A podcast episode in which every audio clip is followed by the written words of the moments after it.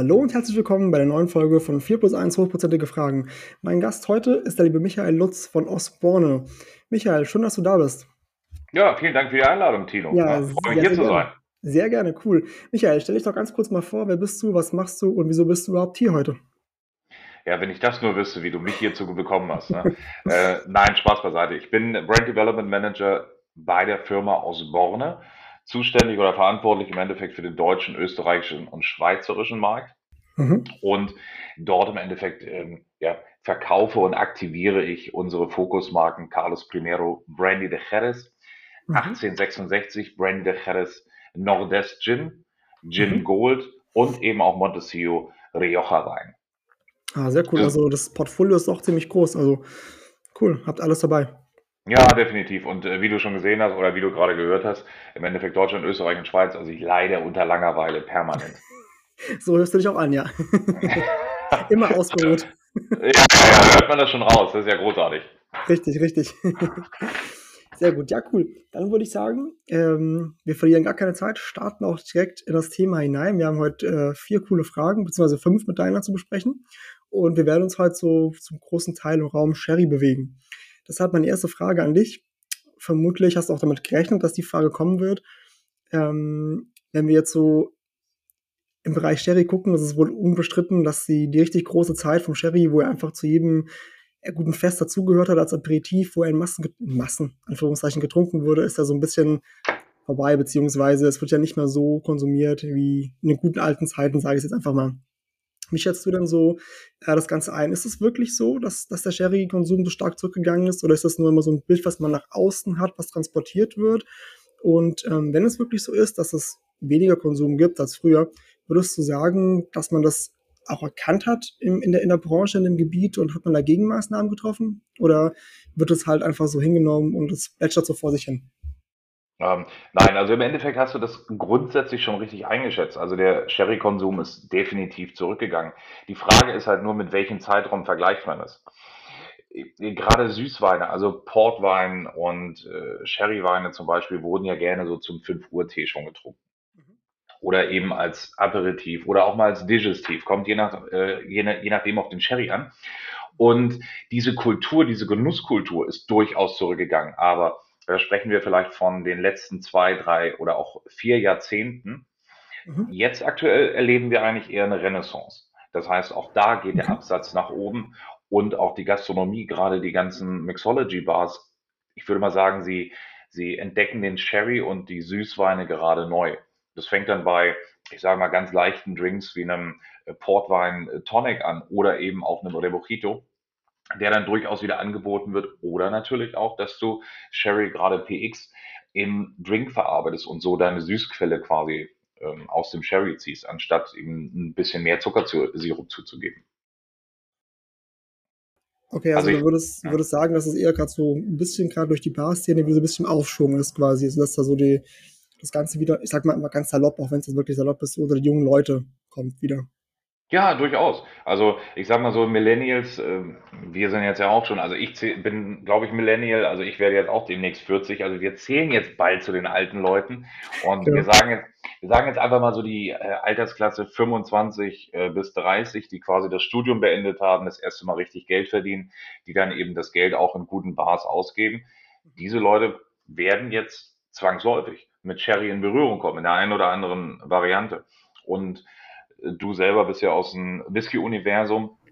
Da wird ja auch immer viel über Sherry erzählt, nur es ist wenig Wissen vorhanden in der gesamten äh, Whisky-Community. Das, äh, Sherry-Thema ist so ein Mythos, jeder spricht darüber. Mhm. Aber so richtig fundiertes Wissen ist dann doch eher spärlich gesät. Und ich würde sagen, das ändert sich. Ich, ich sag mal, die Talsohle haben wir durchschritten. Es kann jetzt nur noch besser werden. genau. Ja, nee, also ähm, sehe ich auch wie du. Also es ist tatsächlich ja so, dass es im, im Whisky-Universum oder in der Bubble wird da wirklich viel über Sherry gesprochen, weil wir ihn natürlich auch brauchen, also die Fässer auf jeden Fall, um den Whisky nachzureifen. Da ist es sehr, sehr begehrt. Und aber so wirklich Whisky trinken, das macht dann auch einfach nur einer aus zehn so gefühlt von, von der Bubble jetzt. Natürlich auch bezogen auf Whisky natürlich. Ähm, Finde ich schade. Ich persönlich trinke Whisky, äh, Whisky, Sherry sehr, sehr gerne. Also ich bin ein großer Fan davon äh, vom, vom, Sherry, auch wirklich als Aperitif, so, ähm, was er schon gesagt, früher hat man auch schon mal zum Tee getrunken, also relativ früh am Tag, aber ich gerade so ähm, sag mal, vorm Essen, beim Grillen oder so. Also ich reich gerne auch mal einen Sherry tatsächlich zu den, zu den Freunden oder Bekannten, die kommen. Jetzt ähm, darauf mal, mal aufbauen, dass wir sagen, ähm, die Kultur vom Sherry, die ist wieder so ein bisschen am Kommen ähm, oder ist wieder mehr präsent. Würdest du sagen, dass er in, in, in Spanien generell noch mal einen ganz anderen Stellenwert hat? Also ist er da auch noch deutlich präsenter als jetzt ähm, bei uns, in Deutschland zum Beispiel? Definitiv. Also er ist in Spanien viel, viel, viel, viel präsenter als bei uns. Das mhm. liegt aber in erster Linie eben auch an den Restaurants. Du gehst mhm. eben in ein Restaurant und hältst dich dort länger auf. Die Tapas-Kultur zum Beispiel. Mhm. Und ähm, da fängst du natürlich auch mit einem Fino Sherry an. Also du setzt dich und ähm, bestellst einen Gin Tonic oder eben mhm. auch einen Fino Sherry, um in den Abend zu geleiten. Okay. Und man muss auch ganz ehrlich sagen, dass wir in Deutschland natürlich auch immer den ähm, Sherry meistens zu warm trinken. Also okay. guter Fino Sherry kann gerne gekühlt sein, beziehungsweise auch auf Eis serviert werden. Ähm, wenn du oder wenn ihr mal äh, zu, deine Zuhörer zum Beispiel in München die Schumannsbar besucht, dort steht immer eine Flasche Osborne Fino Quinta und mhm. der wird dann natürlich auch auf Eis serviert. Okay. Ja, ich glaube, das haben tatsächlich einige gar nicht so auf dem Schirm, würde ich jetzt mal sagen. Würde ich, würde ich absolut mitgehen und sagen, dass der Sherry der Hinsicht vielleicht auch wirklich falsch zubereitet konsumiert jedenfalls wird und dass da vielleicht da auch das ein bisschen das Problem ist, dass man diese, diese, dieses, ähm, diesen Wissen, dieses, dieses Erkennen auch mal so ein bisschen wieder transportieren muss. Da bin ich auf jeden Fall bei dir. Und also ja, ich, ich, bin ja in Portugal geboren, also geboren in Deutschland, aber ganz lange gelebt in Portugal, eigentlich aufgewachsen, meine ganze Kindheit in Portugal gehabt. Und da ist das, wie du schon sagst, auch mit der Esskultur, mit dem Abends mal weggehen, noch mal ins Kaffee setzen abends, so auch unter der Woche mal um 8 Uhr erst Abendessen, dann um 9 Uhr ins Kaffee setzen, bis um 11 Uhr noch mit den Freunden da sein. Da trinkt man auch mal Portwein zum Beispiel. Jetzt weniger Sherry, aber ist jetzt ja auch Süßwein, wenn man es mal ganz salopp sagt. Und das stimmt schon. Also da würde ich sagen, da gibt es auf jeden Fall diese südländische, hat da so ein bisschen mehr Affinität dafür vielleicht auch. Absolut. Und ich will ja gar nicht sagen, dass die Leute es falsch trinken und es falsch konsumiert wird. Ich würde mhm. einfach sagen, ich würde jedem ans Herz legen, es einfach mal zu probieren. Den Fino und den Amontillado eben gut gekühlt, den Oloroso etwas äh, wärmer im Vergleich jetzt zum Fino und den PX mhm. durchaus auch bei Zimmertemperatur.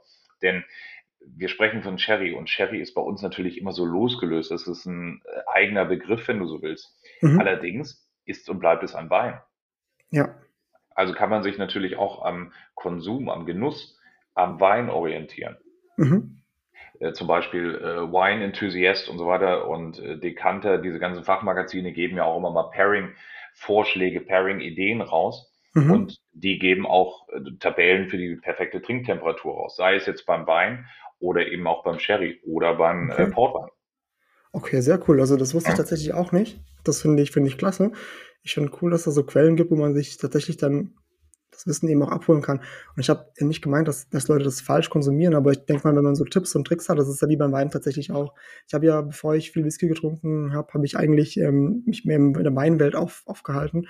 Und da merkst du ja auch, äh, je nachdem, welcher Wein es ist, wie du ihn trinkst, hat er eben eine ganz andere Entfaltung. Und so ist es vermutlich dann ja bei Süßwein, das ja auch Wein ist, wie du schon gesagt hast, eben auch. Und das ist, glaube ich, ganz gut, wenn du mal so einen Profi einfach hast, der dir mal so ein bisschen Tipps gibt dazu.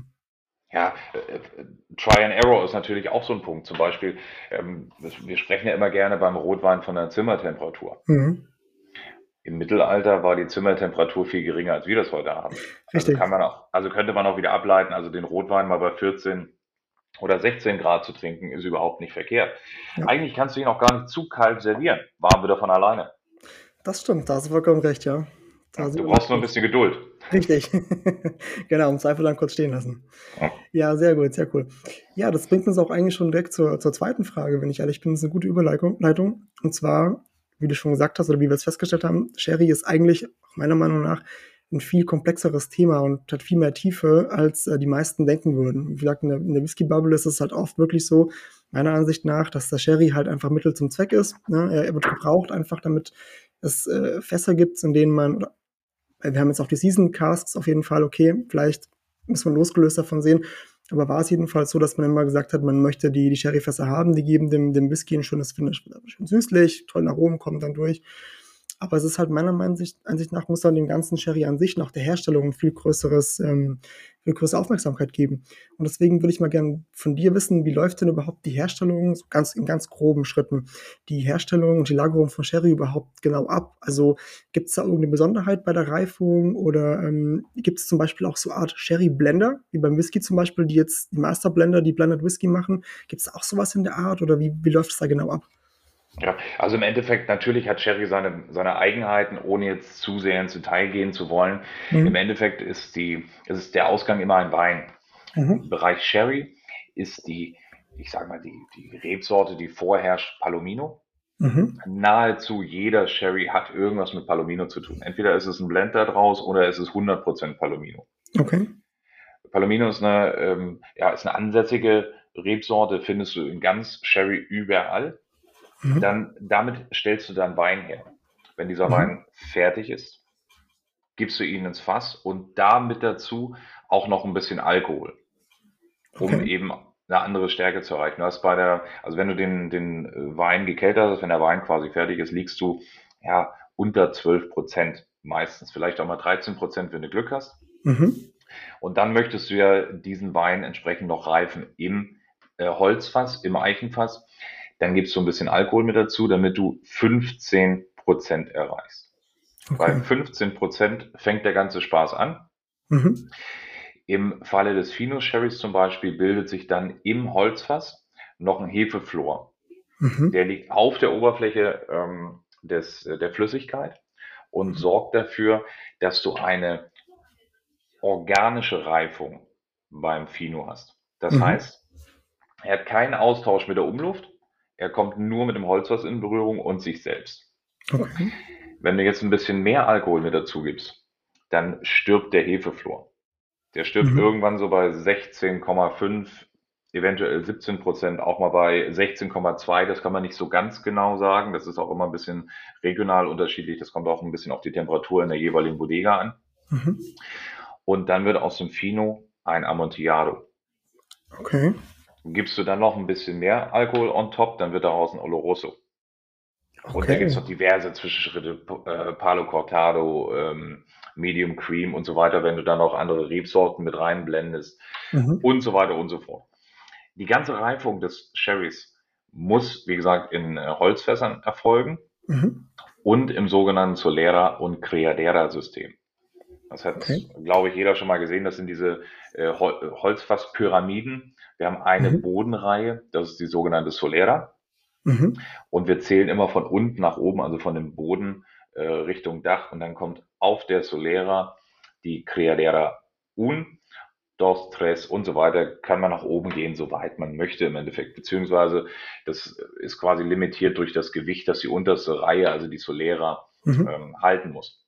Okay für, unser, für unseren Beispiel nehmen wir jetzt an, dass die ganzen Fässer, alle sind sie voll und mhm. ich möchte jetzt gerne Sherry in die Flasche abfüllen.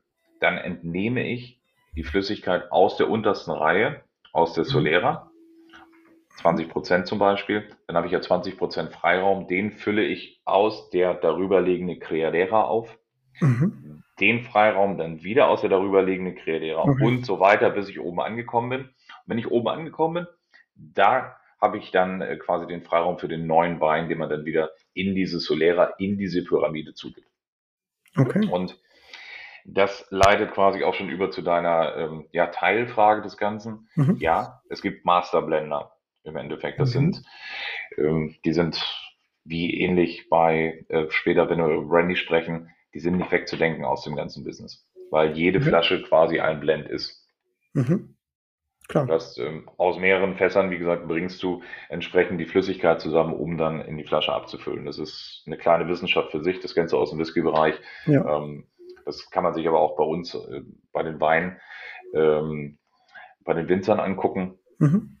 Dieses, dieses Blending, diese Nuancen und natürlich auch ein, ein sensorisches Ergebnis zu schaffen, das man reproduzieren kann über Jahre, mhm. Jahrzehnte. Das ist eine kleine Wissenschaft, ein kleines äh, ja, Meisterwerk für sich. Absolut, da bin ich, bin ich voll und ganz bei dir. Ich finde es sowieso total beeindruckend, wenn man es wirklich schafft, dass die, Nuancen, selbst die Nuancen, die kleinsten Nuancen im Geschmack wirklich über Jahrzehnte hinweg, über jedes Release, was rauskommt, relativ gleich und ebenwürdig bleiben, dass sich das dann nicht extrem unterscheidet. Das finde ich, finde ich faszinierend und ähm, ich glaube, da muss man wirklich auch einfach dafür geboren sein und diesen, diesen Geschmackssinn zu haben, das ganz tief, das einfach ähm, detailliert aufschlüsseln zu können. Also ich meine, ich habe jetzt ja durchaus auch ein bisschen Erfahrung, was so das Verkosten ähm, angeht, aber ich würde es mir jetzt nicht zutrauen, das wirklich über mehrere Jahre hinweg irgendwie was relativ ähnliches herstellen zu können, immer wieder mit im Prinzip neuen Ausgangsprodukten. Es ist zwar im gleichen Fass gelagert oder in der gleichen Art von Fass vielleicht und so weiter und so fort, am gleichen Ort, aber es hat trotzdem ein natürliches Produkt und es kann jederzeit variieren. Und da gilt es ja dann, die Nuancen auszugleichen. Das finde ich schon, finde ich schon, also Respekt auf jeden Fall. Das ist sehr große Kunst. Und Gibt es irgendwie ein Minimum an Reifezeit, was, was der Sherry jetzt im Fass verbringen muss? Oder ist man da komplett frei und kann sagen, hier, ich möchte das jetzt mit einem Jahr Reife abfüllen oder so und so lang? Oder gibt es da irgendwelche Vorgaben? Zwei Jahre. Zwei Jahre Zwei. ist das Minimum? Ja. Zwei Jahre ist die Minimumsreifungsdauer eines, ähm, eines Sherrys. Mhm. Dann darf er sich Sherry nennen und wie gesagt, es gibt dann noch auch zwischen mhm. Steps und Altersstufen. Mhm. Im Endeffekt ist es so, dass die Creme de la Creme sind die Wars Sherrys. Okay. Very old, rare Sherry. Okay. Und die, ähm, sind, die mhm. sind 30 Jahre im Fass. Okay. Und nach diesen 30 Jahren, wenn du dann sagst, okay, ja, ich habe das entsprechend kontrolliert und überwacht die letzten drei Jahrzehnte, ich möchte das Produkt jetzt gerne als Wars abfüllen, Mhm. Dann wird das Produkt erstmal verkostet von einem Gremium, okay. das dem Concerto del Cherry ähm, angehört. Und mhm. wenn diese, diese Verkostung, wenn da rauskommt, dass der Sherry diese ganzen Eigenheiten mitbringt, die ein mhm. Sherry zu erfüllen hat, mhm. dann darf diese Charge, dieses Batch ins Labor gebracht werden. Und da mhm. wird dann nochmal analytisch bestätigt, dass diese Liquid mindestens 30 Jahre alt ist. Okay. Und diesen Spaß, und diesen Spaß musst du wirklich für jede Abfüllung machen, die du als Wurst deklarieren willst. Wow, okay, das ist also schon ein sehr hoher Aufwand.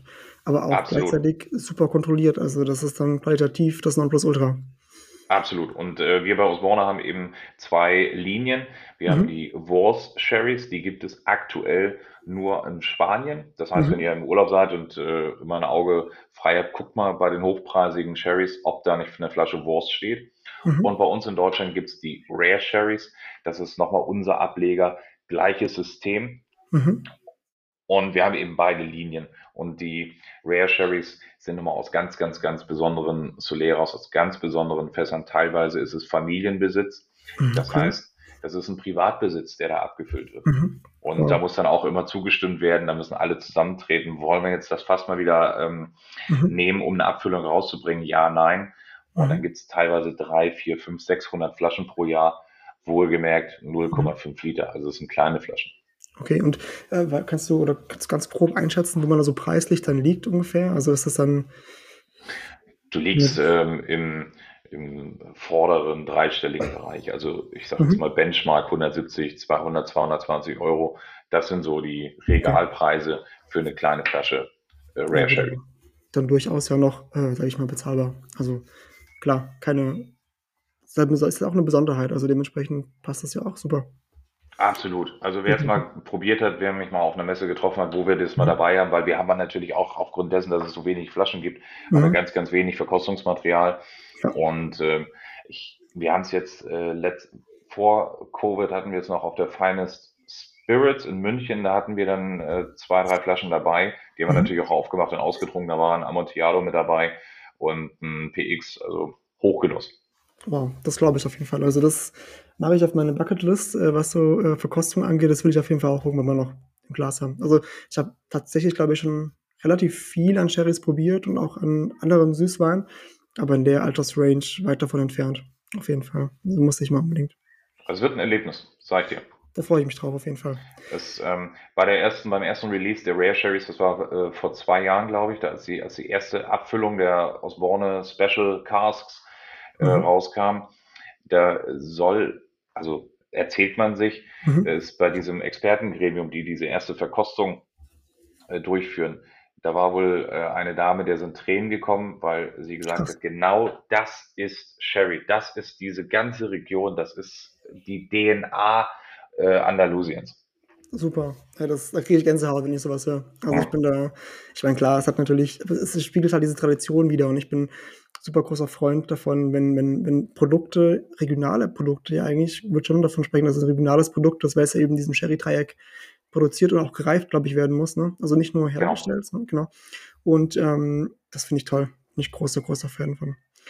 Ja, dann ähm, würde ich sagen, äh, schließen wir mit dem Thema Sherry so ein kleines bisschen ab und wenden uns jetzt noch einem anderen Produkt zu, was ja auch in eurem Portfolio ist. Da wirst du schon ahnen, worauf ich hinaus will, auf Brandy.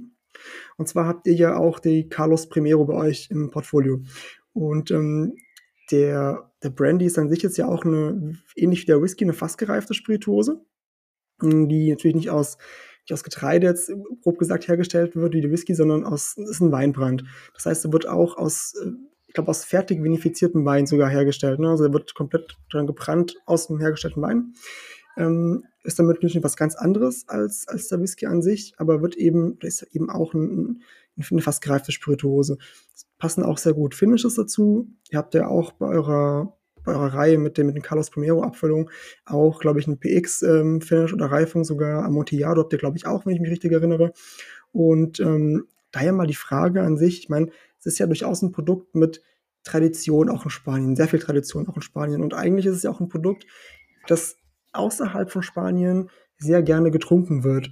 Trotzdem ist es ja, obwohl es auch fast gereift ist und ganz viele Aromen hat, kommt es ja in der Popularität, sage ich einfach mal, außerhalb von Spanien an sich, nicht zum Beispiel an den Whisky heran. Obwohl, wie gesagt, ganz abseits von, von Geschmack und so weiter steht außer Frage, super, obwohl es eben auch fast gereift ist und viele, viele Aromen und damit einen sehr tiefgehenden Genuss auch ermöglicht. Hast du, kannst du dir irgendwie vorstellen, warum das ähm, vielleicht jetzt nicht die, die gleichen ja, Aufmerksamkeit bekommt wie zum Beispiel Whisky? Und ähm, wobei gerade bei euch, zum Beispiel bei Osborne, ihr habt ja quasi mit, mit den Sherrys habt ihr ja auch das perfekte Material. Das heißt, ihr habt zum Beispiel auch die, die Fässer, die ihr, die ihr benutzen könnt dann zum Nachreifen. Oder ich stelle mir das mal so ganz ähm, romantisch vor, dass ihr die Fässer quasi von den Bodegas auch benutzen könnt, um dann den Brandy wieder zu reifen. Weiß nicht, ob das jetzt so genau funktioniert, aber so stelle ich mir das mal als Romantiker vor. Ähm, wie, wie, würdest du das denn einschätzen? Kommt der Brandy auch wieder weiter nach vorne? Sollte man definitiv Brandy probieren und warum? Also um die romantische Stimmung aufrechtzuerhalten, es ist ganz genau so. Mhm. Ähm, Osborne verkauft keinerlei Fässer. Okay, also gar nicht. Alle Fässer überhaupt nicht. Okay. also weder Sherry-Fässer noch Brandy-Fässer. Okay. Osborne produziert wirklich Sherry, um den Sherry zu produzieren und Mhm. entnimmt aus diesen Soleras Mhm. die entsprechenden Fässer, um die Brandys herzustellen. Okay. Wow. Deswegen ist, äh, also mein alter Arbeitgeber, äh, da gab es einen äh, Master Blender auch. Der hat jetzt das Mhm. Unternehmen ebenfalls verlassen, das ist jetzt bei einer anderen äh, Distille. Und der hat damals wirklich angefragt bei Osborne und Mhm. wollte Fässer kaufen. Und Okay. es wurde von allen Seiten abgelehnt. Okay. Osborne verkauft keine Fässer. Das, das ist jetzt nur als Zwischenfrage kurz, weil ihr das eben bei euch behalten wollt, um eben eure weiteren Produkte damit zu verarbeiten oder einfach aus Prinzip, weil ihr sagt, ähm, nee, machen wir nicht, weil brauchen wir nicht. Ähm, vielleicht ist auch eine Mischung aus beidem. Also Mhm. ich kann jetzt da die, die Beweggründe nicht hundertprozentig Okay. allumfassend äh, identifizieren, aber in erster Linie ist es so, dass die Fässer einfach selbst äh, benötigt werden. Mhm. Das fast Durchschnittsalter im Hause aus Borne beträgt 60 Jahre. Durchschnittsalter. Das Durchschnittsalter. Es sind Wow. äh, Fässer Okay. mit dabei, die sind natürlich relativ neu, die sind vielleicht 5, 6, 7 Jahre alt. Klar. Wir haben aber auch Fässer, die sind über 200 Jahre alt und immer noch in Benutzung. Wow. Okay. Ich Ja. hätte nicht gedacht, dass das geht. Also wenn du äh, mal bei uns auf der Ecke bist in El Puerto de Santa Maria, dann musst du unbedingt die Tour machen durch El Mora, das ist unsere Sherry-Bodega. Da Mhm. siehst du wirklich diese alten Fässer, wie sie noch in, äh, in Benutzung sind. Also da ist auch wirklich Sherry drin und da wird dann immer mal, wenn jetzt ich sage mal die Königsfamilie äh, ein Kind bekommt, dann wird aus so einem Fass, äh, Krass. werden dann zwei, drei Liter abgefüllt und eben als Geschenk dann durchaus ähm, ja, überreicht. Wow. Das da kriege ich wieder Gänsehaut. Zum, äh, zu, zu der anderen Frage. Mhm. Wir nehmen Brandy nur nicht so stark wahr, wie es eigentlich vertreten ist. Ich Okay. habe neulich eine Tabelle gesehen, das ist jetzt, äh, ich weiß gar nicht, äh, die Zahlen sind von Ende letztem Jahr oder Anfang von diesem Jahr. Da ist ähm, Carlos Primero, also der Mhm. Standard, Ja. in Deutschland die an die zehnt meistverkaufte dunkle Spirituose. Oh wow, das hätte ich auf keinen Fall gedacht. Also wir sind in der, also wir haben es gerade in die Top 10 reingeschafft. Natürlich hast du Mhm. ganz, ganz viele äh, Whiskys, die vor uns sind und auch äh, den einen oder anderen Cognac. Mhm. Ganz klar. Ne? Also wir sind noch nicht auf Nummer 1, aber du siehst, dass wir definitiv konsumiert werden. Ja. Wir sind noch nicht ganz so laut. Du hast Mhm. natürlich mit äh, den Whisky-Marken äh, ganz andere Marketingbudgets gehabt in den Mhm. letzten Jahren und natürlich auch über die ganzen Nerds eine. Renaissance. In den Mhm. 90ern wollte keiner Whisky trinken. Da hättest du Mhm. die Leute hier mit einem, äh, mit einem torfigen Eiler Malt hättest du über den äh, Marktplatz jagen können. Da hätte keiner gesagt, geh mir weg damit. Und Stimmt. ich sag mal so, äh, Ende der 90er, Anfang 2000 ist es dann natürlich wieder sexy geworden. So 2005, 2006 ähm, ist es schon ein Mhm. bisschen breiter geworden und auch der Single Malt wurde dann wieder als, als Qualitätsmerkmal quasi wiederentdeckt. In den 60ern wollte kein Mensch Single Malt trinken. Hat er gesagt, kannst du vergessen, wir trinken nur Blends. Nur Ja. unsere guten Valentines, nur den Johnny Walker etc., um jetzt mal ein paar äh, Namen zu droppen. Ja. Das war das Nonplusultra. Und das auf Eis und damit hat sich das. Ja. Absolut. Man, und, da, und damit einhergehend ist, sagen wir, seit zehn Jahren auch der Bourbon in Deutschland ein bisschen stärker vertreten oder nimmt auch noch weiter hinzu. Der Mhm. Whisky ist einfach laut und der Brandy ist nicht so stark wahrnehmbar, aber wenn du mal darauf achtest, eigentlich in jeder Bar, die was auf sich hält, ob es eine Hotelbar ist oder eine Mixology-Bar oder auch ein Restaurant, wirst du eine Flasche Carlos Primero finden. Absolut. Also wenn ich jetzt immer nur so überfliege, generell ist äh, für mich auch tatsächlich im Bereich Brandy der Carlos Primero so das ähm, präsenteste Produktbild, was ich im Kopf habe. Also allein auch wegen der Flaschenform schon und so weiter ist es ja sehr markant auch. Ne? Also mal ganz abgesehen vom, davon, dass es sehr lecker ist, dass es gut schmeckt, das steht außer Frage, das ist auf jeden Fall gegeben. Aber es ist schon, finde ich, auch sehr gut gemacht marketingtechnisch, wie du es eben schon angesprochen hast. Klar, die Budgets sind nicht so hoch, aber ich glaube, gerade durch die, durch die Flaschenform und durch das, das ganze Auftreten, das ihr habt, äh, bezogen auf die Flasche, ähm, ist das auf jeden Fall ein Produkt, was auch im Gedächtnis bleibt. Und ähm, meiner Ansicht nach hat ähm, Brandy die ganze Aufmerksamkeit verdient, ähm, die es haben sollte, weil das ist, finde ich, ein total gutes Produkt, was du auch meiner Ansicht nach genauso wie Whisky als totales höchstes Genussmittel konsumieren kannst und dich auch wirklich nicht nur Sekunden oder Minuten, wirklich auch mal eine Stunde damit beschäftigen kannst, um die Aromen rauszusuchen, um es einfach ganz vollkommen oder vollwertig wahrzunehmen. Deshalb, also. Ja, absolut. Und wir sind natürlich auch vom Preispunkt her beim Brandy ein bisschen günstiger als beim Whisky. Mhm. Das heißt, es fällt auch leichter, damit mal so ein bisschen zu experimentieren. Mhm. Das heißt, du kannst ihn mal auf Eis trinken. Du kannst auch selber zu Hause mal einen Cocktail versuchen. Du kannst, ähm, du kannst einfach mal sagen, heute mache ich mal einen Carlos Sauer. Ja. Ich habe zwar einen Shaker zum Geburtstag geschenkt bekommen, der verstaubt im obersten Regal. Heute probiere ich den mal aus. Und da kann man sich dann auch so langsam rantasten. Auch Mhm. klassische Whisky-Drinks zum Beispiel funktionieren sehr, sehr gut mit Brandy. Ja, okay. Horse's Neck zum Beispiel, also Ginger Ale, Angostura Bitter und natürlich Carlos Primero auf Eis Mhm. ähm, als klassischen Highball im Endeffekt. Mhm. Probier es aus. Okay, das mache ich definitiv. Also kann, ganz kurz noch als Einwurf, was ich jetzt so als, als meinen Drink, sage ich jetzt einfach mal, entdeckt habe für den Sommer, ist tatsächlich ganz, ganz klassisch ein Sherry-Cobbler. Also auch, glaube ich, fast niemandem mehr im Begriff, aber im Endeffekt ja einfach nur Sherry, Rohrzucker und ich mache immer eine Limette noch rein. Ähm, auf Eis ist, ich finde es Granate, also Bombe. Gerade wenn du Amontillado ähm, Sherry nimmst, meiner Meinung nach, es ist einfach total, du kannst es trinken, ja, blöd gesagt, wie Wasser. Ja, es das ist ja auch also Fluch und Segen gleichzeitig, weil dann trinkst Ja. du vielleicht noch einen zweiten und einen dritten, freut uns natürlich, ja. Absolut. Aber auf der anderen Seite merkst du es dann natürlich.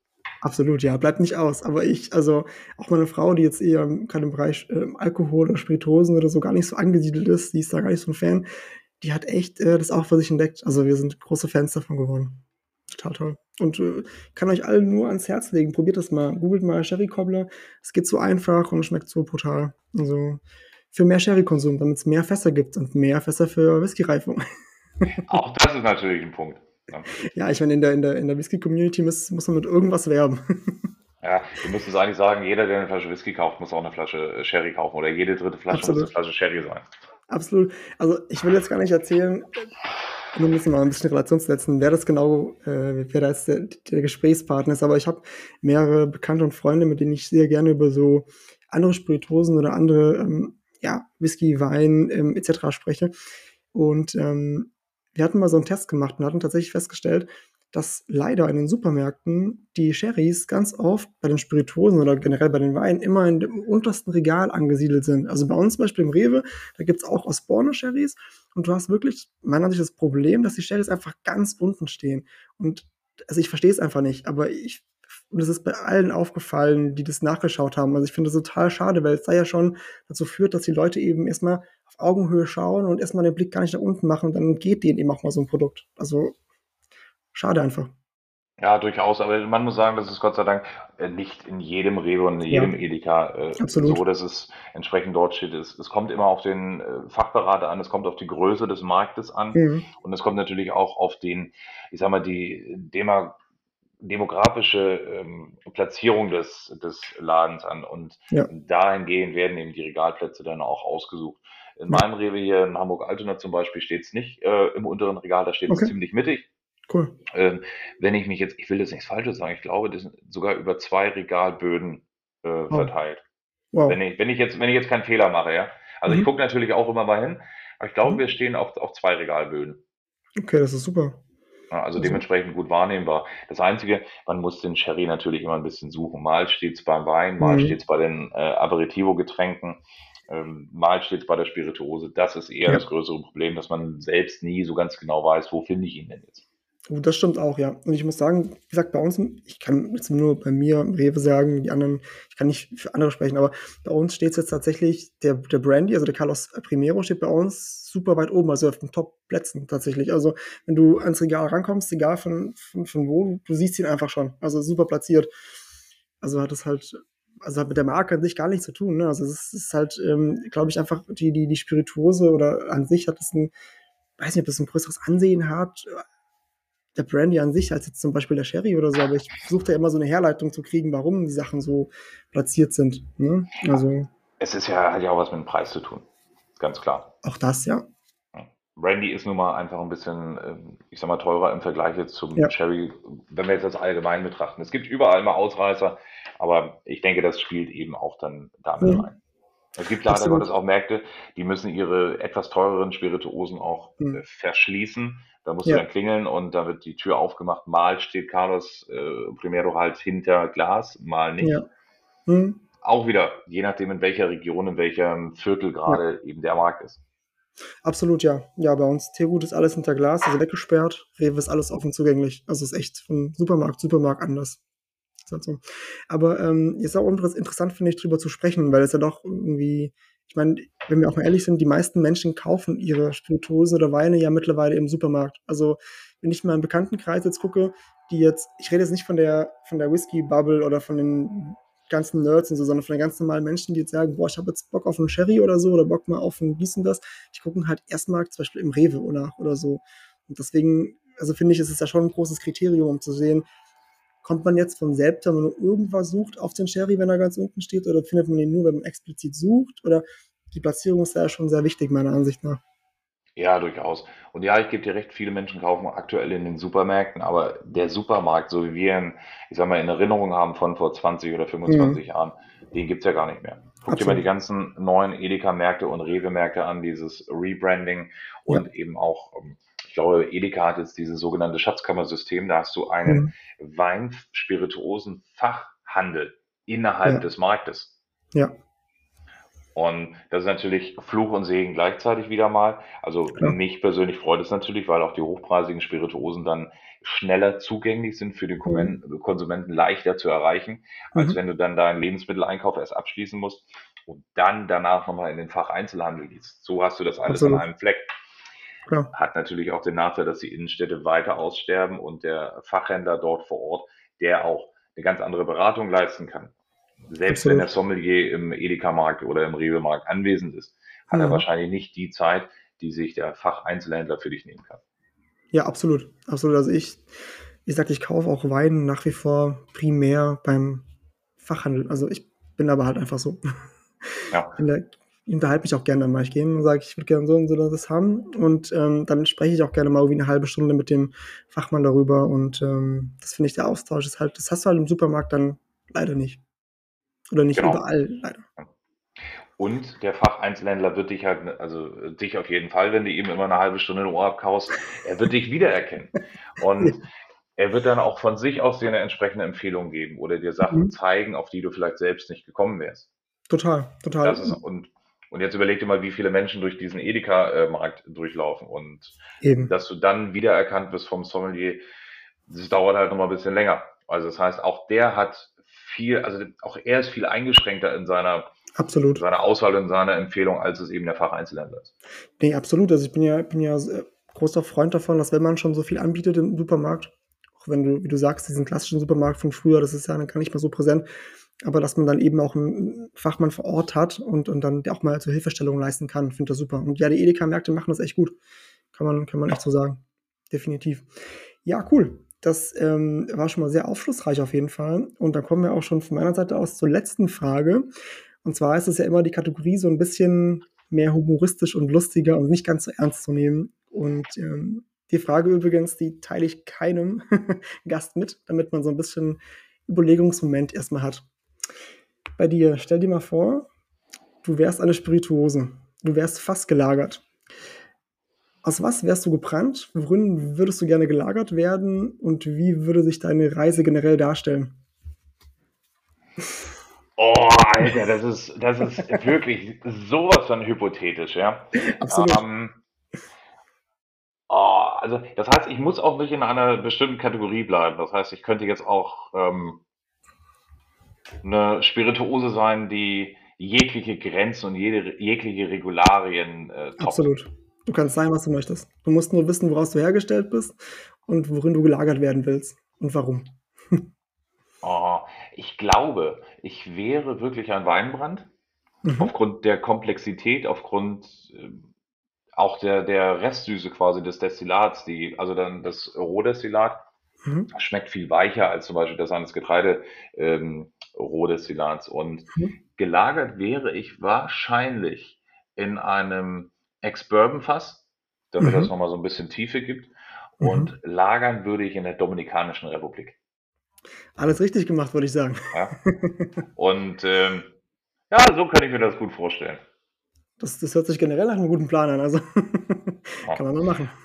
Und äh, auch relativ lange, weil ich möchte gerne äh, entsprechend aus diesem Ex-Bourbon-Fass äh, nicht nur diese leichten, schnellen äh, Vanillearomen, die Tannine da rausziehen, sondern nein, ich möchte das mhm. richtig auskosten und ich möchte gucken, was kommt nach dieser Vanille, was kommt danach noch, kommt da noch Röstaromen, kommt da vielleicht ein bisschen äh, Tiefe und Komplexität.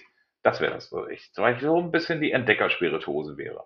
Sehr gut, super. Ja, also ich habe ich hab mir, es hört sich erstmal super interessant an und, und super gut gelungen. Also, ähm, wie sagt man das jetzt, ohne dass es komisch klingt? Ich würde dich auf jeden Fall probieren. ja, das klingt komisch, keine Sorge, das klingt komisch. Ja. habe ich mir doch gedacht. ähm, und ähm, ich habe mir natürlich auch Gedanken gemacht, was, was ich kenne wäre. Und äh, lustig, ich habe äh, mir tatsächlich auch überlegt, dass ich gerne ein Weinbrand wäre. Einfach nur mal so einen Step weg von, von Whisky zu gehen und oder halt generell vom Getreide äh, Rohbrand. Ich wäre aber gerne tatsächlich in einem, ähm, in einem Sherry äh, fast gelagert, aber gerne in so einem wirklich alten. Also wirklich irgendwas richtig Altes, aber gar nicht so lange tatsächlich. Also nur so ein paar Jährchen und dann gerne in irgendwelche richtig coolen Flaschen abgefüllt und in die ganze Welt verteilt. Das wäre so mein Plan. Also The Liquid uh, World Journey quasi. Genau, richtig, genau. so in die Richtung. Ah, geil. Ja, hat glaube ich auch was. Aber gut, dann, soweit es mir tut, wir sind mit meinen Fragen durch und ich übergebe jetzt quasi die Host-Position an dich und du darfst mir jetzt eine Frage stellen. Du darfst machen, was du willst. Ja, jetzt bin ich dir auch so ein bisschen in die äh, Falle getappt, weil du kommst jetzt hier mit deiner humoristischen Abschlussfrage und wenn ich jetzt nochmal mit was richtig Sachlichem um die Ecke komme, ne, dann, ne, kannst ah, du gerne. Dann, ja, dann äh, bricht man aber so ein bisschen den Flow. Aber ich glaube, ich muss sachlich bleiben. Du musst mal ein bisschen was über dich erzählen und deine ganzen äh, Projekte, beziehungsweise wo geht der Fokus jetzt gerade hin? Wir haben uns ja sowieso, wir kennen uns ja aus dem Whisky-Bereich mhm. und äh, du hast jetzt ja dann auch das ein oder andere Projekt noch äh, mit Einzelhandel, mit Abfüllen und so weiter gestartet und jetzt, wie ich oben sehe, Episode Nummer 5 deines Podcasts. Wo ja. stehen wir? Wo wollen wir hin? Was passiert als nächstes? Okay, das ist wirklich eine sehr coole Frage, dass du dich stellst. Ähm, sehr schön. Ja, also ich bin, äh, ich bin ein Mensch der vielen Taten, sage ich immer. Also ich mache gerne viele Sachen irgendwie. Es fällt mir, ich habe viele, viele Ideen. Äh, eine Frau, die verdreht schon wieder die Augen, ich sehe es ganz genau. Ähm, ich, ich, ich äh, mache gerne viel, ja, wie gesagt. Und ähm, aktuell habe ich wirklich ähm, meinen Fokus, ich wollte es eigentlich schon immer, ich rede gern, man merkt das wahrscheinlich kaum, und wollte gern immer eigentlich was mit Video, auch Videos auch machen. Also neben dem Blog bei, bei Instagram, den ich ja betreibe, wollte ich gerne einfach ähm, viel reden können. Und, und da wäre natürlich eine, eine, Videoaufnahme bei YouTube eine Möglichkeit gewesen, aber meiner Ansicht nach gibt es genügend ähm, Whisky-YouTuber oder Spiritosen-YouTuber. Da war jetzt, äh, glaube ich, meiner Meinung nach kein Bedarf mehr da, aber ich finde es schade, dass wir nicht, dass wir, dass wir diese Art von, von Spiritosen-Podcast, wie ich ihn jetzt mir ausgedacht habe, ähm, oder mir zusammengemixt habe, ähm, noch nicht so war. Und ähm, ja, deswegen, also mein Fokus liegt tatsächlich gerade hauptsächlich im, im, Bereich Spiritosen auf dem Podcast, was natürlich absolutes Hobby ist. Also es hat nichts mit, mit Gewerbe oder so zu tun, das ist einfach nur, nur, ähm, nur Hobby. Und ähm, viel mehr geht auch momentan gar nicht, um ehrlich zu sein. Also das ist so, das ist so alles, worauf ich mich konzentriere. Und natürlich auch bei Instagram kommen ab und zu noch ein paar Posts. Aber um beim Podcast mal zu bleiben, wir sind natürlich, wie gesagt, ich denke weit voraus. Wir sind bei, bei, bei Episode 5 äh, von Staffel 1. Staffel 2 wird definitiv kommen. Wir werden ein Sommerloch haben. Wir werden, wie die meisten Podcasts ja im August oder so, da wird nicht viel gehört, da wird auch keine neue Folge kommen. Wir starten im September dann wieder durch. Dann, große Überraschung, ich wollte es eigentlich noch nicht verraten, aber deine Frage, die, die leitet jetzt schon, das eingeleitet einfach, jetzt kommt raus, auch mit, auch in englischer Sprache. Also wir werden auch englische Gäste da haben. Das heißt, wir werden auch wirklich bekannte, namhafte, ähm, ich will ja nicht so viel sagen jetzt, aber ich habe Zusagen jedenfalls von, von, von sehr bekannten Menschen aus der Whisky-Szene, sagen wir es mal so, aus Schottland auch, die gerne im Podcast kommen würden, denen das Konzept gefallen hat. Und ähm, werden wir auf jeden Fall ein paar Überraschungen haben. Lassen wir es mal dabei, ohne das viel mehr zu verraten, dass auch noch ein Überraschungsmoment da ist. Das klingt Aber, super interessant. Ähm, ja, willst, also, du denn, bitte? willst du denn untertiteln? Gerade die Schotten zum Beispiel sind ja für den, ich sage mal, für unsere Ohren teilweise etwas schwer, schwerer zu verstehen. Nee, ähm, ja, doch, ja. Also es ist auf jeden Fall geplant, dass wir, wenn das klappt, werden wir die Interviews auf jeden Fall auch immer in, in Schriftform haben. Also mein Blog, das kann ich natürlich auch verraten jetzt, mein Blog wird ein bisschen umgebaut, mein Online-Blog, dass es auch immer diese, diese Gespräche quasi nachzulesen gibt, in ein bisschen kurzer Form vielleicht. Ähm, aber die Gespräche werden, die, der Podcast wird definitiv dann ähm, in der Original Language ähm, stattfinden. Also auf Englisch, weil das Ganze zu übersetzen oder zu untertiteln, das ist dann auch, glaube ich, ein sehr, sehr großer Aufwand dafür, dass man das als Hobby macht. Das ist eigentlich kaum leistbar, meiner Meinung nach. Ja, gut, also Deswegen. da wirst du recht haben. Da, wenn, jetzt, wo du sagst, klar. Ja. Und ähm, natürlich, also wenn wir, wenn jetzt der Podcast super gefällt und wir haben noch gleich 15 Sponsoren ab morgen, dann können wir das gerne so machen, weil ich glaube, die Folgen würden sich wirklich lohnen. Also ähm, für die Leute, die, die Whisky-Freaks sind, kommen echt ein paar coole Namen. Und ähm, ja, aber wie gesagt, ich wollte die, die erste Staffel definitiv komplett, um Sicherheit zu erlangen, auch erstmal kann ich ja verraten, natürlich in der Muttersprache haben, auch wenn ich natürlich noch Portugiesisch als zweite Muttersprache hätte, aber das will wieder keiner hören, wahrscheinlich dann dort, was ich hier aussuche. Aber ähm, ja, wird auch was kommen. Es wird aber nicht nur Englisch sein, keine Sorge. Es wird wirklich, es werden drei, vier Episoden aus zehn sein, weil wir werden immer zehner Staffeln machen. Ähm, Fun Fact dazu, also gerade weil du ja auch Portugiesisch sprichst, mhm. wenn du möchtest, ich kann dir gerne äh, mal den Kontakt zu Natik äh, mhm. vermitteln. Mhm. Natik aus Braunau ist quasi eine Company mittlerweile. Okay. Und das sind Brasilianer, die äh, unglaublich tollen äh, Cachaça auch herstellen. Santo oh. Grau ist aus dem äh, aus deren Feder, wenn man so möchte. Mhm. Und die sprechen natürlich Portugiesisch. Also wenn du dann mal eine portugiesische Folge machen willst, sag rechtzeitig Bescheid. Ich stelle euch den Kontakt her. Gar kein das ist eine super Idee. Was heißt, da komme ich wirklich drauf zurück. Das mache ich. Das ist eine coole Idee gucken, wie das, wie das ankommt. Und ähm, ja, wie gesagt, ich freue mich über jeden Gast. Ich bin super dankbar, dass du auch gleich Ja gesagt hast, dass du gesagt hast, machen wir auf jeden Fall. Und ähm, ich habe einfach das Gefühl gehabt, wir brauchen hier jemanden, der sich wirklich gut mit Sherry auskennt und dir auch mal da ein paar Sachen dazu sagen kann. Und vielen, vielen Dank, dass du dabei warst. Erneut, vielen Dank, dass du mich dabei haben wolltest. Vielen Dank für die Einladung und ich hoffe, ich habe dann ja, deine Erwartungen erfüllen können. Ich kann dir sagen, als Schlusswort, du hast meine Erwartungen übertroffen, natürlich. Fishing for Compliments, ja, was willst du da auch sagen? Lieber Michael, vielen, vielen Dank. Mach's gut, mein Lieber. Sehr, sehr gerne. Ich wünsche einen tollen Abend und ja, bis bald mal wieder live und in Farbe. Richtig, so machen wir es. Tschüss. Bye.